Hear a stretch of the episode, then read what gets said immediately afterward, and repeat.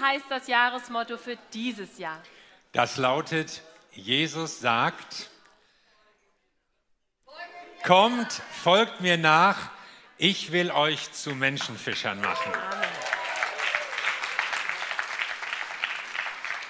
Ja, das ist unser Motto und wir haben darüber gebetet, wir haben im Leitungsteam darüber gesprochen. Heidi hat ja letzte Woche schon mal ein bisschen erzählt, was so die Geschichte war, so auch der Traum, den sie hatte und dieser Eindruck, den wir gewonnen haben, Gott möchte uns ein Jahr der Ernte schenken. Und dieser Vers drückt das für uns so aus, was Jesus mit uns vorhat. Und deshalb reden wir heute drüber. Wir haben ja gerade uns im Januar Zeit genommen, um so Themen, Predigten zu halten, die so in die Zukunft schauen. Was hat Gott mit uns vor? Letzte Woche ging es so um Gebet und Fasten. Heute geht es um das Motto. Nächste Woche werden wir auch daran anschließen. Und damit wollen wir uns auf das einstellen, was Gott mit uns in der Elim hier vorhat in diesem Jahr. Folgt mir nach, ich will euch zum Menschenfischer machen. Also Jesus sagt zu den Leuten, folgt mir nach. Er sagt nicht, glaubt das und das oder werdet hier Mitglied, sondern kommt, folgt mir nach. Es geht also um Gemeinschaft mit Jesus und das Ganze drückt Bewegung aus, Dynamik. Es ist ein Weg, der uns vorwärts bringt, kein Stillstand. Also Jesus fordert die Leute eben nicht auf, Mitglied in einer Organisation zu werden, sondern er fordert uns auf, ihm nachzufolgen uns in Bewegung zu setzen, ihm nach. Mal sehen, wo er hingeht, man weiß es ja nicht immer genau, aber wir sollen uns in Bewegung setzen. Und natürlich ist es sinnvoll, wenn man sich als Gemeinde auch ordentlich organisiert und Strukturen schafft. Und das machen wir ja auch alles. Aber das Wesen der Gemeinde ist nicht eine Organisation, sondern es ist Nachfolge, es ist Weg, es ist Bewegung, Jesus nachzufolgen. Die große Frage heute ist also, bin ich Christ oder bin ich Nachfolger? Das muss nicht dasselbe sein. Ich meine, alle Nachfolger sind Christen, aber umgekehrt bin ich mir nicht so ganz sicher. Also man könnte sich ja auf, die, auf den Standpunkt stellen, naja, ich, ich habe mich bekehrt, ich habe mich sogar taufen lassen, ich gehöre zu einer Kirche, immerhin vorbildlich. Also, und was, was, was ist, was fehlt? Dann frage ich dich, folgst du Jesus auch nach? Weißt du, was dein nächster Schritt ist? Da ich bin jetzt in der Gemeinde und ähm, Next Step, habe ich gehört, ist so ein Kurs für Neubekehrte nach dem zweiten Gottesdienst. Ja, aber was einen Christen und einen Nachfolger unterscheidet, ist, der Nachfolger weiß, das ist mein nächster Schritt. Es ist gut, dass du dich entschieden hast. Es ist gut, dass du Teil der Gemeinschaft geworden bist und zur Gemeinde gehörst. Also hoffentlich. Es ist gut, dass du glaubst und Gewissheit hast. Ja, gut und wichtig und richtig. Aber es ist nicht alles. Christsein ist kein Status, kein Stand, sondern es ist ein Weg, eine zielgerichtete Bewegung zu der Jesus uns anstoßen möchte. Und die Gemeinde ist eben auch kein Wartesaal, wo man sich aufhält, weil man ein ähnliches Bekenntnis hat oder ähnliche religiöse Vorlieben teilt, sondern es ist eine Dienstgemeinschaft. Es ist eine Reisegruppe. Es ist eine Pilgerschar, wie man früher auch sagte. Obwohl Pilgerreisen sind ja heute auch wieder im Kommen. Ja? Also Tausende von Leuten rennen jedes Jahr nach Santiago de Compostela und, und finden das ganz toll und wollen einfach mal so dieses Erlebnis haben, mal wandern, mal drauf los und so. Also das ist das Wesen von Gemeinde. Eine Gemeinschaft, die unterwegs ist, und zwar dorthin, wo sie Jesus hingehen sieht und wohin Jesus sie sendet. Was ist dein nächster Schritt? Selbst wenn du langjährige Christin bist, brauchst du auf diese Frage eine Antwort.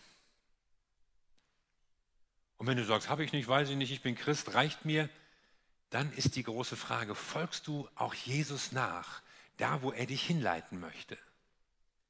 Was kann es sein, dein nächster Schritt? Für manche ist das ein Schritt hinein in Verantwortung. Ich werde mal eine Kleingruppe anbieten. Ich öffne mein Haus für eine Kleingruppe. Für manche ist es ein Schritt in den Dienst. Mal sehen, wo ich mitarbeiten kann. Manche werden sich entscheiden zu geben. Ja, ich finde das gut. Ich übernehme Verantwortung, ich zahle etwas, ich investiere etwas ins Reich Gottes, damit sich das weiterhin ausbreiten kann. Manche werden sagen, ja, ich, ich will nicht nur ab und zu kommen, ich möchte Teil der Gemeinde werden. Ich möchte verbindlich sein, ich möchte mich einpflanzen.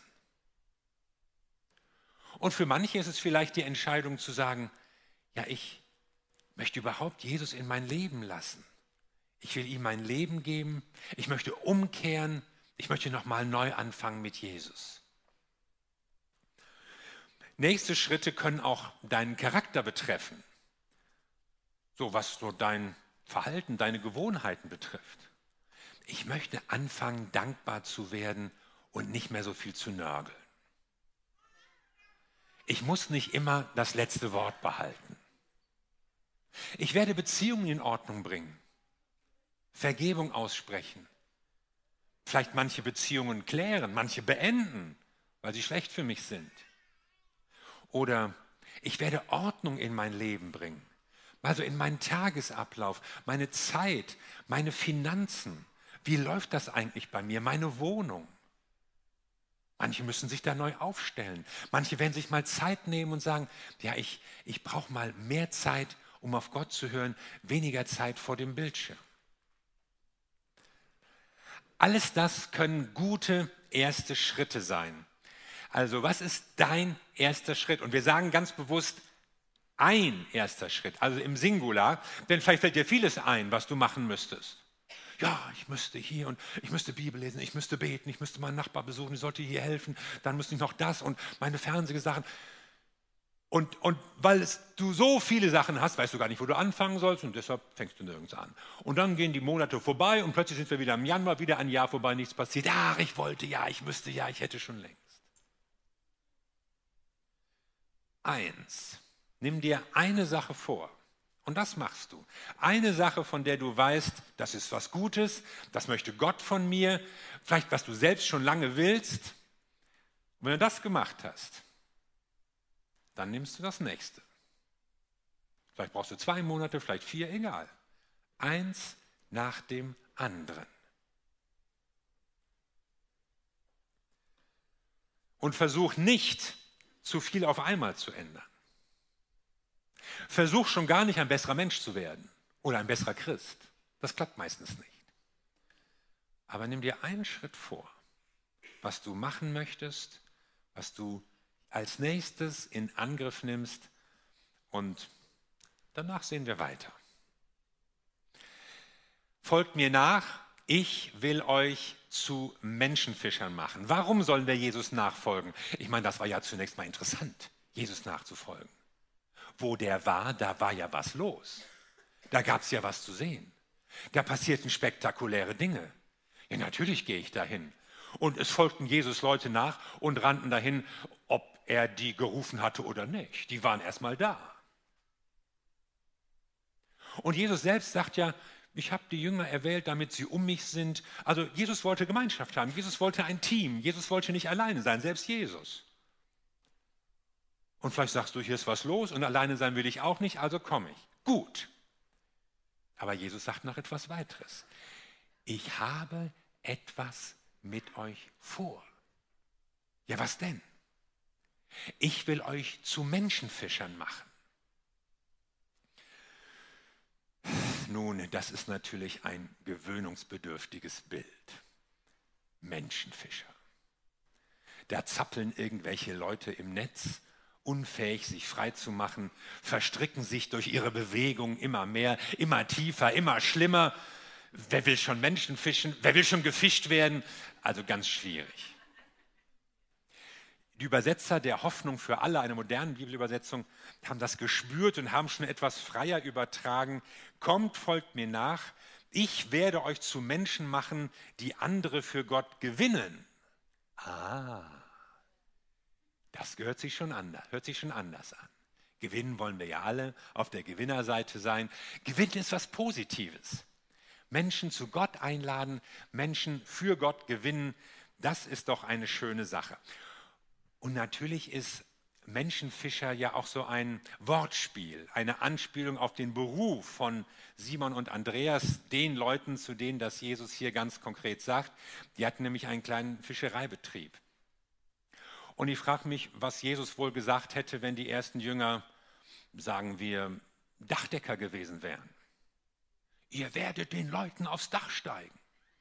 Oder Holzfäller. Ihr bringt die stärksten Typen zu Fall. Oder Matrosen. Ihr werdet Verirrte wieder auf Kurs bringen. Wir wissen es nicht. Sie waren nun mal Fischer und darum Menschenfischer.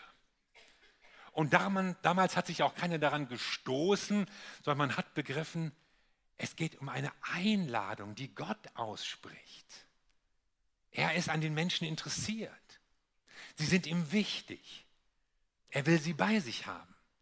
Und deswegen sendet er Jesus.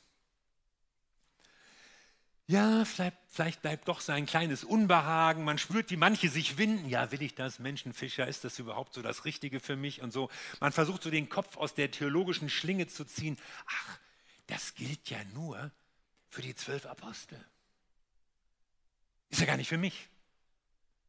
Ich bin ja kein Apostel. Wenn du so denkst, dann schauen wir mal weiter, was in Kapitel 3 steht. Und er, Jesus nämlich, steigt auf den Berg und ruft zu sich, die er wollte. Und sie kamen zu ihm.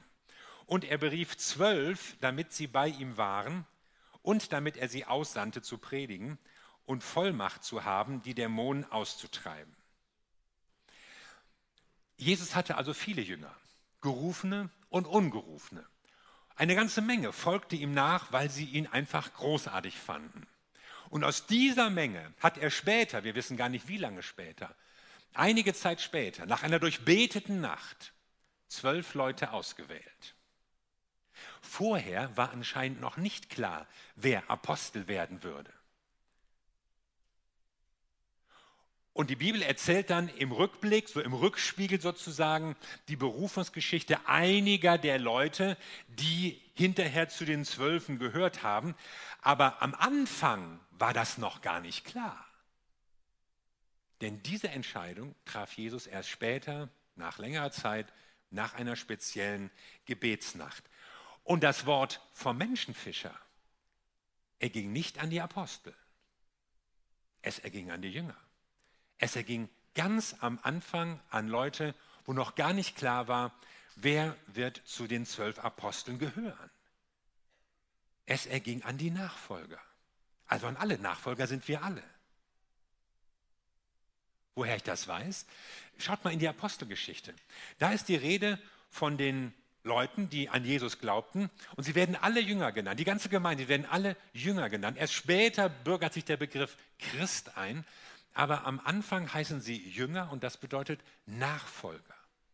Also so hat man sie alle, die zu Jesus gehörten, bezeichnet. Leute, die Jesus Christus nachfolgen. Und damit sind wir auch gerufen, Menschenfischer zu sein.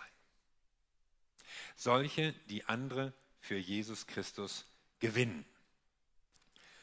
Und jetzt sage ich dir noch ein Geheimnis. Du wirst wachsen, wenn du Menschenfischer wirst. Und sag es bitte nicht weiter, denn wenn die Leute das wüssten, dass sie durch Dienen im Glauben wachsen können, dann, dann würden uns die Leute so überrennen mit Dienstanfang, das könnten wir gar nicht packen. Denn wachsen wollen ja alle. Alle wollen im Glauben stärker werden. Alle wollen Gottes Reden hören. Alle wollen erhörlicher beten. Alle wollen Vollmacht haben. Alle wollen gesegnet sein. Natürlich. Aber wenn du das nur für dich willst, dann passiert oft nicht viel. Herr, segne mich. Herr, schenkt mir Gaben. Warum soll der Herr dir Gaben schenken, wenn du sie nicht anwendest? Ja, ich würde so gerne prophezeien. Ja, vorm Spiegel, oder was? Also, Gott wird dann zu dir reden, wenn du dienen willst. Und beim Dienen fängst du an zu gucken, nicht was brauche ich, was möchte ich, wie geht es mir besser, was müsste passieren in der Gemeinde, damit ich noch lieber käme, sondern dann fängst du an zu überlegen, was kann ich tun, damit es anderen besser geht. Und du fängst an zu handeln. Und machst vielleicht auch Dinge, die dir gar nicht so liegen oder die du auch schwer findest, die dich möglicherweise an eine Grenze führen. Oh, das kann ich ja gar nicht. Jetzt kommt die mit diesem Problem. Oh, was soll ich dazu sagen? So was ist mir noch nie passiert. Jetzt stellt er eine biblische Frage. Herr, hilf. Ah, Herr, hilf, du hast ja gebetet. Und er hilft wirklich. Und in dieser Grenzerfahrung, da wirst du zu Gott kommen. Und da wirst du merken, ah, Gott steht mir bei. Gott gibt mir Weisheit. Gott gibt mir gute Gedanken. Gott gibt mir sogar Gaben des Geistes, mit denen ich diene.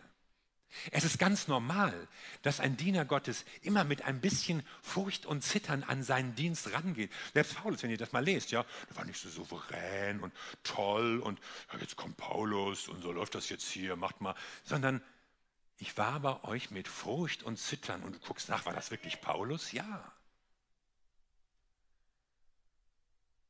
Und wir brauchen diese Momente, wo wir merken, das kriegen wir ja gar nicht hin. Das schaffen wir ja gar nicht. Das ist ja zu schwierig. Hier bin ich ja an meinen Grenzen. Und dann wirkt der Heilige Geist. Und dann führt der Herr dich weiter. Und du dienst anderen und wirst selbst merken, dass du im Glauben nach vorne kommst und dass du im Glauben wächst und stärker wirst und sich etwas in deinem Leben bewegt. Wir glauben, dass Gott uns eine Zeit der Ernte schenkt. Dass Gott in dieser Zeit, wo es viel Not, viel Unsicherheit, viel Angst gibt, Inflation und Krieg und was weiß ich noch alles, dass Gott in dieser Zeit Menschen zu sich einlädt. Das Evangelium ist heute so wichtig wie vielleicht nie zuvor. Weil wir in einer bislang selbstsicheren, satten, selbstzufriedenen Gesellschaft gelebt haben und wir merken, vieles bröckelt, vieles bröselt, vieles zerbricht, worauf wir unsere Sicherheit gebaut haben im Nachkriegsdeutschland. Und das ist die Zeit, in der Gott Menschen begegnet und ihnen zeigt, ich bin der Grund, auf den du dein Leben bauen kannst. Nicht dein Geld, nicht deine Arbeitskraft, nicht die Kranken, Renten, Pflege, sonst was Versicherungen. Und all das, was unser Leben bequem und sicher und scheinbar unangreifbar gemacht hat. Es ist nur eines wirklich sicher. Und das ist das Wort Gottes und der Zuspruch und die Gnade unseres Herrn. Und das werden Menschen mehr und mehr entdecken. Und sie werden es tun, weil wir uns von ihm rufen lassen. Als Menschenfischer. Denn wenn Gott etwas sagt, wenn Gott eine Verheißung gibt, dann passiert das nicht automatisch, so wie ein Uhrwerk irgendwie abläuft. Also es bringt jetzt gar nichts, wenn ihr euch hinsetzt und sagt, jetzt beobachte ich mal so im Laufe des Jahres, ob das so alles was wird, was der Wolf da erzählt hat. Sondern es kommt jetzt darauf an, dass wir handeln und dass wir uns Gott zur Verfügung stellen. Wir als Gemeinde. Dann kann er durch uns das tun und erreichen, was er sich vorgenommen hat. Ja, was haben wir vor? Schauen wir noch mal auf einige konkrete Dinge, die uns in diesem Jahr bewegen. Und das erste ist, wir hören auf Gott. Und das tun wir in unseren Gottesdiensten, das tun wir in unseren Predigten, das tun wir auch in unseren Kleingruppen. Ermutigen euch sehr, dieses Thema aufzugreifen in den Kleingruppen. Denn es ist ja die eine Sache, im Gottesdienst zu hören, was da gesagt und gepredigt wird. Da kann man auch nicken, das kann man auch lassen und das kann man auch vergessen. Aber dann sitzt du da am Mittwoch und dann fragt Petra dich plötzlich, wie ist das eigentlich bei dir, Michael, mit Menschenfischer sein? Ja, und dann kannst du nicht mehr so, ja, Matthias hat gesagt und Heidi findet auch und Joyce Meyer meint und überhaupt, sondern dann bist du plötzlich dran. Und so wird es konkret. Vielleicht wäre das eine gute Entscheidung für manche, zu sagen, ja, ich, ich gehe erstmal regelmäßig zum Gottesdienst. Ich höre die Predigten. Ich gehe diesen Weg mit. Wir wollen das ja auch ganz gezielt aufbauen und so Schritt für Schritt zeigen, was bedeutet Nachfolge. Was heißt es, ein Jünger zu sein? Lass dich mal auf diesen Weg ein und nimm dir vor, ihn mitzugehen, weil das etwas ist, was Gott auch mit dir vorhat. Eine gute Gewohnheit. Was noch? Wir schaffen Raum. Und zwar Jugendraum. Wir haben schon eine Menge Raum dort geschaffen. Wir haben unser Foyer für uns, wir haben ein Café, wo wir essen können, wir haben Raum für die Kinder geschaffen.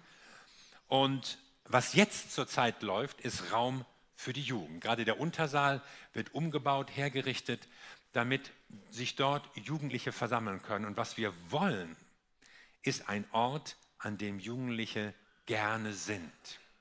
Und zwar nicht nur Sonntag oder was weiß ich, wenn mal ein Jugendgottesdienst ist, sondern wir wollen diese Räume aufhaben in der Woche als ein Ort, wo Jugendliche hinkommen können, wo sie sich treffen, wo sie Zeit miteinander verbringen, wo sie Hausaufgaben machen, wo sie auch Hilfe bekommen. Und das ist für manche auch nötig. Manche haben zu Hause keinen ruhigen Platz, wo sie mal in Ruhe lernen können. Ich habe von einem Mädchen gehört, die schließt sich auf dem Klo ein, wenn sie mal für ihre Arbeit lernen muss, weil einfach in der Wohnung mit ihren kleinen Geschwistern zu viel Remi-Demi ist. Und da soll die Elim ein Ort sein, wo Jugendliche hinkommen, einen Platz finden, wo sie auch Hilfe finden, wenn sie mal was erzählen müssen, wenn mal was ausgepackt, wenn mal was geklärt werden muss. Und dafür bauen wir um und schaffen Raum. Dann drittens laden wir ein. Und zwar zu den Live-on-Stage-Musicals in der Alsterdorfer Sporthalle im November. Und da geht es um echte Lebensgeschichten, also keine erfundenen Geschichten von Anna und Elsa und Tarzan und irgendwelchen Sachen, sondern echte Lebensgeschichten von Leuten, die es gibt und deren Geschichte ist, ist vertont worden, wird auf die Bühne gebracht und dann mit einer lebendigen evangelistischen Botschaft sehen die Leute, was Gott tun kann und hören die Einladung, auch Jesus Christus kennenzulernen. Wir haben euch mal einen kleinen Film dazu mitgebracht. Wünschst du dir neues Feuer für Jesus? Für dich? Für deine Gemeinde? Für deine Stadt? Dann mach mit bei Live on Stage. Diese auf ein Jahr angelegte Kampagne begeistert dich neu für Jesus und hilft dir, von dieser Begeisterung weiterzusagen. Und dann mutig, deine Freunde zu evangelistischen Veranstaltungen einzuladen. Als wir uns das erste Mal die Frage gestellt haben, ob wir Live on Stage nach Hamburg holen wollen, da war meine Begeisterung auf einer Skala von 0 bis 10 bei 3.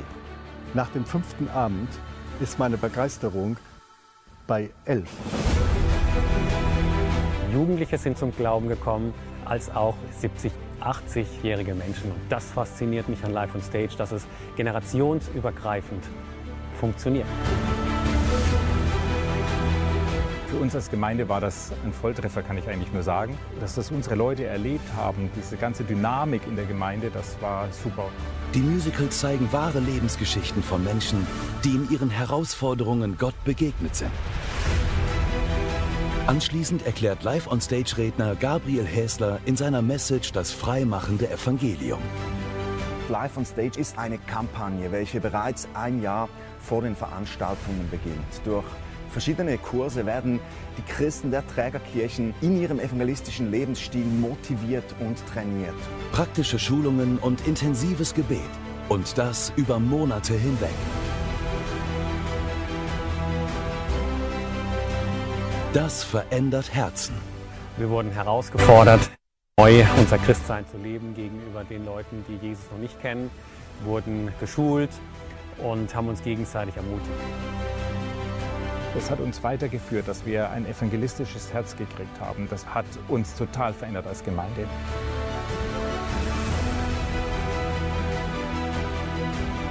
Ich bin so davon überzeugt, dass wenn wir als Einheit in der Stadt zusammenstehen werden, dass dieser geistliche Wasserpegel steigen wird. Je mehr Gemeinden mitmachen, je höher wird dieser Pegel in Hamburg steigen. Was gibt es Schöneres, als zu erleben, wie Menschen zu Jesus finden?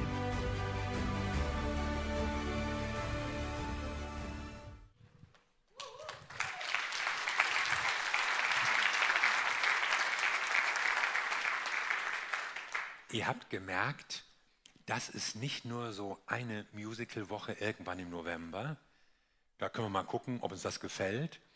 Und dann könnten wir irgendwann im Oktober dazu einladen, sondern es ist ein Weg, eine Bewegung, die uns das ganze Jahr über mitnimmt.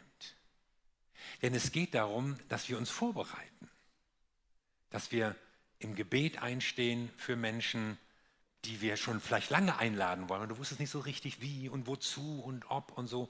Aber Musical, das ist doch mal was in der Musicalstadt Hamburg. Und so können wir uns und sollen uns jetzt auf diesen Weg begeben und sagen, ja, wir sind bei den Vorbereitungen dabei, wir sind bei der Gebetsplanung dabei, wir sind bei den Kursen dabei und stellen uns auf das ein, was Gott tun möchte. Denn was ist, wenn sich da 50, 100, 200, 500 Leute bekehren? Dann wollen wir doch bereit sein, diesen Menschen weiter an die Hand zu nehmen und mit ihnen die nächsten Schritte zu gehen im Glauben und sie hineinzunehmen in unsere Gemeindefamilie. Das wollen wir. So, und ich finde Live on Stage sowieso gut und Menschenfischer sein ist sowieso richtig. Aber jetzt obendrein ist eben das Leitungsehepaar Madeleine und Gabriel Hess, das sind noch hier bei uns in der Gemeinde gelandet. Sie könnten in tausenden Gemeinden im Bundesgebiet sein, aber sie sind hier. Also, wenn das, also ich meine, das ist doch ein Wink mit dem himmlischen Soundpfahl, oder nicht? Also das unterstreicht doch irgendwie, Evangelisation ist wichtig. Und hier ist eine Gemeinde, in der Gott Menschen hinzutun möchte.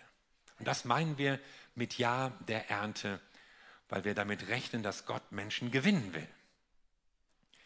So, und jetzt kommt es, ein viertes noch. Wir werden beten. Ja. Wir werden beten. Denn im Gebet stellen wir uns ja Gott zur Verfügung. Im Gebet geht es ja nicht so sehr darum, Gott zu überreden, irgendwas zu tun, was wir gut finden oder ihn für unsere Pläne zu bequatschen oder so, sondern durch Gebet kann Gott uns in seine Pläne hineinnehmen. Und das wollen wir tun. Wir hatten gerade eine Gebetswoche und ich fand sie großartig, ich fand sie begeisternd, ich fand sie mitreißend, einfach zu sehen. Wir sind zusammengekommen hier an verschiedenen Abenden und, und Leute haben sich auch geöffnet, auch für Wirkung des Heiligen Geistes, um die Erfüllung mit dem Heiligen Geist gebetet, weil wir nämlich nach vorne geblickt haben auf das, was Gott mit uns vorhat und tun will. Und wir werden weitere solcher Gebetswochen haben. Wir werden wieder eine SpiritCon haben. Ihr erinnert euch an die Konferenz, die wir letztes Jahr hatten, so Ende Mai ungefähr. Und ich fand die so gut. Ich war so angetan, dass ich zu den Leuten gesagt habe, wir müssen das gleich nochmal machen. Nö, haben die gesagt, wir haben keine Zeit und das Jahr ist verplant und ihr seid zu spät und wir haben schon hier und wir haben schon da. Nein, ich habe so gequengelt, bis sie dann gesagt haben, gut, wir kommen. Also sie kommen, wir werden wieder eine SpiritCon hier haben und äh, mit Gebetsabenden, mit Workshops und Leute, plant euch das schon mal ein, nehmt euch das vor, nehmt euch Urlaub, mal so richtig Zeit, Gott zu begegnen, sich von Gott erfrischen und stärken und inspirieren zu lassen. Das ist wichtig. Und was wir noch vorhaben, ist, wir wollen vier Abende machen, vier besondere Sonntagabendgottesdienste als Lobpreisabende, um Gott zu begegnen wo Menschen zusammenkommen können, die einfach sagen, ich habe eine Sehnsucht nach der Gegenwart Gottes in meinem Leben. Ich brauche die Herrlichkeit des Herrn in meinem Leben. Und wir laden euch dazu ein und ihr dürft dazu kommen, weil ihr merkt, das will ich auch und das brauche ich und das habe ich in meinem Leben nötig. Kommt, folgt mir nach, sagt Jesus. Ich will euch zu Menschenfischern machen. Das kannst du auch am Anfang dieses Jahres sagen. Du kannst Ja dazu sagen. Ja, das will ich. Ja, ich will mich rufen lassen. Ja, ich will ein Menschenfischer sein. Ich will mich verfügbar halten für das, was Jesus Christus für mich vorhat. Und dann kannst du staunen und dich wundern, was dann in diesem Jahr passieren wird.